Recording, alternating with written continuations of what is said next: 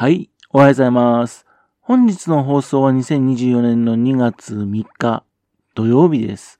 本日は第706回目のお話となります。このチャンネルは福島県郡山市在住の特撮アニメ漫画大好き親父のぴょん吉が響きになったことをだだーと話をしていくという番組です。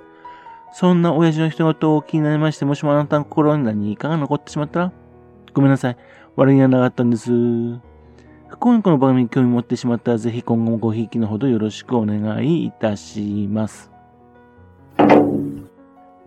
1月31日、あの、福島県のね、PR 動画、福島を愛しております。が公開されたんですね。福島県ゆかりのね、俳優のね、あの、西田敏行さん、あと、松重豊さん、松岡真由さんが、福島県の思いを語り、東日本大震災と東京電力福島第一原発事故から13年目を迎える福島県の魅力を発信している PR 動画です。これはあの、クリエイティブディレクターのね、柳井道彦さんがね、監修した PR 動画なんですね。松新さんはね、えー、福島県のブランド前、福笑いの CM のナレーションを務め、松岡さんは福島知らなかった大使についていらっしゃるんですね。で、うんと思ったわけですよ。西田敏行さんはわかります。福島県出身だからね。福島県を代表する俳優さんだから。松岡真由さんもなんとなくわかります。福島って知らない大使っていうね、ね、あの、県内外にですね、CM をね、出演されていますからね。福島知らなかった大使ってよくわかんないけどね。なんとなくわかります。でも、松重豊さんは、はて、と思ったんですね。松重豊さんっていうと、孤独のグルメのね、井の頭五郎の役でね、知られる俳優さんですよね。数々のテレビドラマに出演されている俳優さんです。主演ってあの孤独のグルメと、今日の猫村さんとかね、数少ないんですね。それが福島県の PR 動画に出てくるっていうツアーがね、何かっていうと、先ほども言いましたよね、福島県のブランド米、福笑いの CM のナレーションしてるからっていうんですけどね。福島県の県産品の CM 出てるからって、ちょっとつながり薄いなと思ったんですね。だって CM 出てるってこれお仕事でってことですよね。そのくらいのつながりの俳優さんだったら、たくさんいるような気がするんですよね。もっとつながり深い俳優さんっているわけじゃないですか。福島県出身の俳優さんもたくさんいますしね。親がね、福島県出身でしたとかね、そういう人もいますし、ね、あるいは有名な福島県人の役をね、やった俳優さんだとかね、そういう方がたくさんいるわけですね。福島県のお米のね、PR の CM 出たからっていうのは弱いですよね。第一あの、県のブランド米のね、福笑いって、自分そのお米食べたことないですよね。ね福島県のお米は食べてるんですよね。コシヒカリとかね、天の粒。ね、それ食べてますよね。福笑い。わざわざ買ったことないですね。福笑いの CM に出てるって、その CM もね、あんまりですね、見た記憶ないんですね。それで出て出てるとやつは薄いなぁと思ったわけですよ。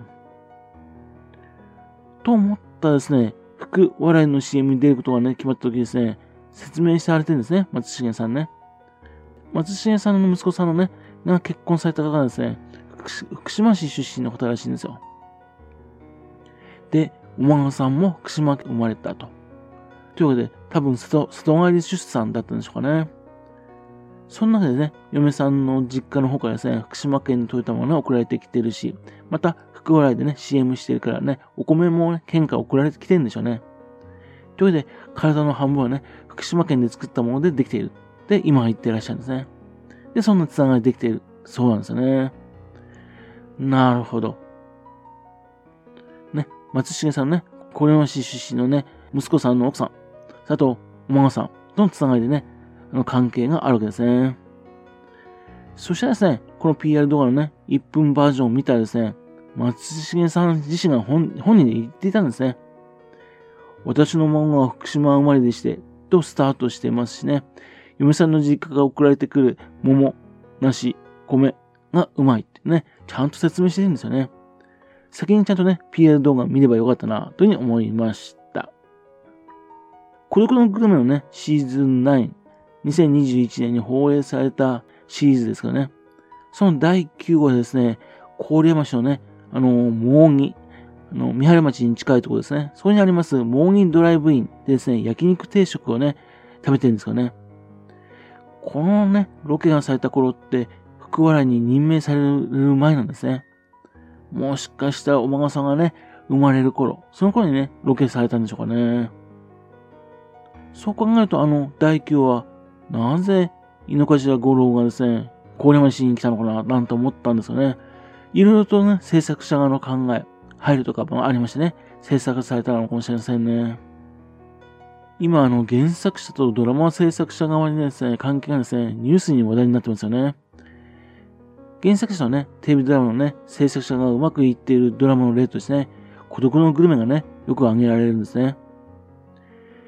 実はですね、原作の漫画のね、孤独のグルメってですね、テレビドラマとはかなり違うんですよ。井の頭五郎はですね、スーツをバシッと着こなしてますしね、下町のね、食堂にフラッと入っていかないような人物なんですよ。で、顔もね、松重さんには似てないんですよね。当初ですね、あの、長島一茂さん、長島一茂さんを支援でね、ドラマを作るっていうね、案もあったみたいですかね。ですも、原作者のね、久住正幸さんがね、反対したらしいんですね。で、この番組がうまくいってるのはですね、原作者のね、久住さんがですね、この番組のね、制作者側に、ね、しっかりとね、入ってきているのが成功の理由だと思うんですね。この番組のね、あの、井の頭五郎がドラマで食べたお店でですね、最後にね、フラットくすみっていうコーナーがありましてね、それでくすみさんがね、青の出る麦ジュースをですね、美味しそうにね、飲みながらですね、料理を食べてね、お店のレポートをする。ね、それまでね、セットになってるんですね。それでこの番組は成立してるんですよね。また、各シリーズ、シーズンのね、最後にはですね、ドラマ本編にもね、出てきますしね。またと、あのー、ゴロのね、心の中のセリフ、それもね、現場で変えてるらしいんですね。また、番組で流れる音楽の一部はね、原作者が作っているバンドが提供しているらしいんですよ。そんな感じでね、原作者とね、ドラマ制作者の間にね、コミュニケーションがね、しっかりと取れてるんでね、ですから、圧力がね、生じようがないわけですね。それはこのドラマをね、面白くしてる要因だな、というふうに思うんですね。その中で原作者とね、制作者もね、あと番組に出ているお店の側もね、そして視聴者もね、みんな満足してるんでね、番組に唯一反対してる人がいるんですね。それが主演のね、松重さんなんですよ。それが面白いですね。おっさんが食ってるだけの番組でどこが面白いかわからない。とかね、俳優人生に傷がつくと思った。とかね、オワコンって言葉を聞いたとき、この番組ぴったりだと思った。だとかね、この番組に出て寿命を縮めたくない。とか、今回がファイナルシリーズにしましょう。と言ったけどね、プロデューサーに却下された。とかね、毎回毎回ですね、番組に否定的な話をするんですね。番組に出たくないんだけども、と毎回言いながらですね、食事抜きでね、万全の体制でね、ドラマに向かうそうなんですよね、松重さんね。いや、素敵ですね。このね、松重さんのね、ぼやき、もうね、セットになっててね、この子供のグルメってね、完結、うまくいっているというような気がしますね。というわけでですね、今回はですね、松重豊さんとね、福島県とのつながりは、というお話でした。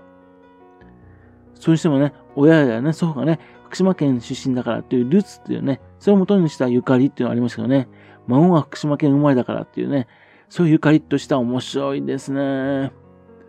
もしかしたらそういう有名人ね、たくさん他にもいそうですね。はい。それではまた次回よろしくはぴょん吉のお宝の話をお付き合いくださいね。本日もくださいまして誠にありがとうございました。